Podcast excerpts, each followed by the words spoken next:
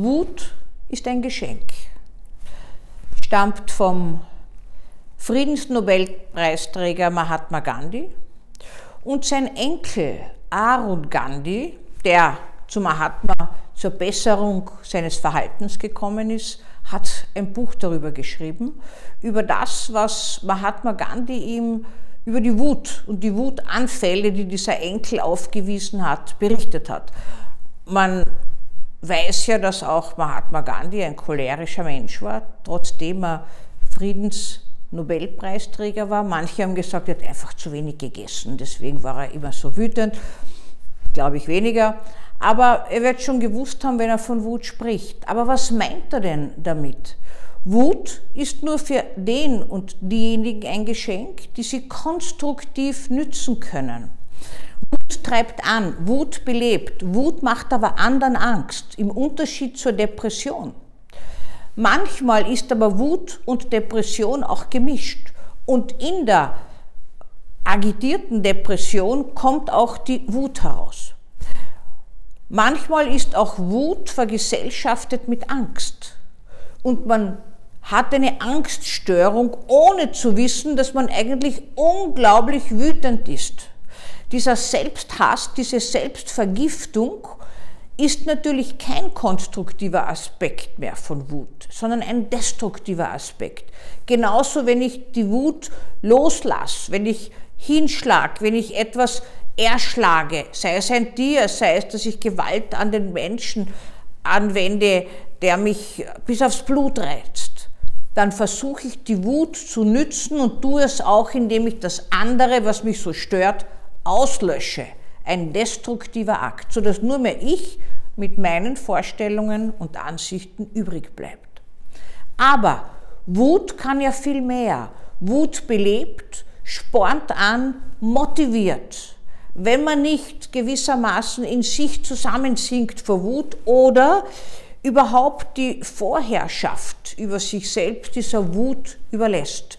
Dann kommt es zur Raserei, kennen wir Tobsuchtsanfälle kaum zu bändigen, gibt es in psychiatrischen Störungen, Erkrankungen, gibt es auch unter Einfluss von Alkohol, Suchtmitteln, aber ist auch eine Temperamentsfrage, gibt es bei diversen anderen äh, Störungen auch.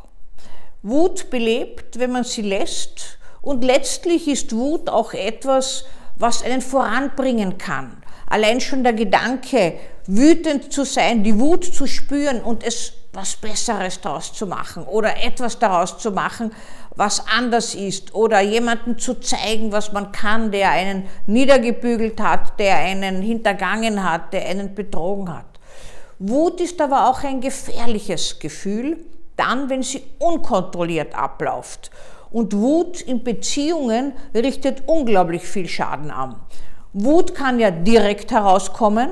Das sind die Menschen, die sofort wie ein Heferl hochgehen aber die sich relativ rasch wieder beruhigen, kann auch viel Porzellan zerschlagen. Ja? Also nicht nur, dass dann Geschirr aus dem Fenster fliegt oder Gläser oder äh, in schwersten Fällen Fernseher und Radioapparate, die natürlich andere schädigen können, kann diese Wut natürlich auch in Auseinandersetzungen und in Tätlichkeiten münden.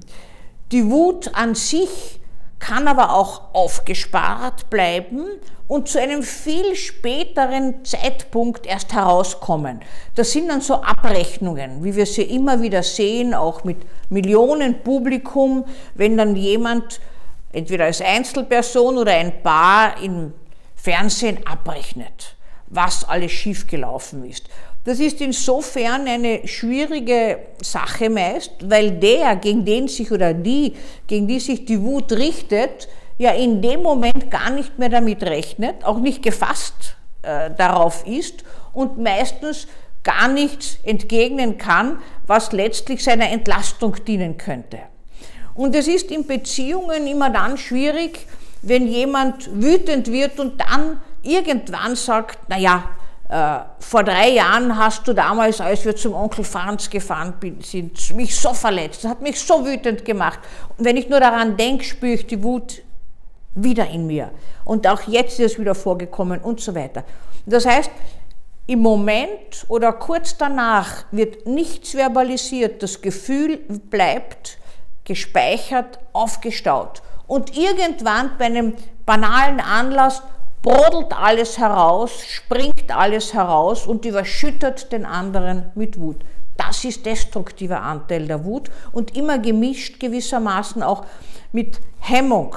Ich traue mir das nicht zu, ich darf doch nicht. Oder wenn jemand öffentlich einen Wutausbruch äh, bekommt in einer Veranstaltung, das ganze Publikum ist gebannt, angstvoll, dass irgendetwas passiert, dann hat sich die Wut verselbstständigt. Diese Wut meine ich nicht. Ich meine die Wut, die gut in etwas kreativ Konstruktives gepackt ist, dass man mit Antrieb und Wut etwas Neues macht, etwas Neues startet und nicht das Alte zerschlagen muss, sondern dass auf dem Alten etwas Neues, Kreatives aufbauen kann. Dann ist Wut ein Geschenk.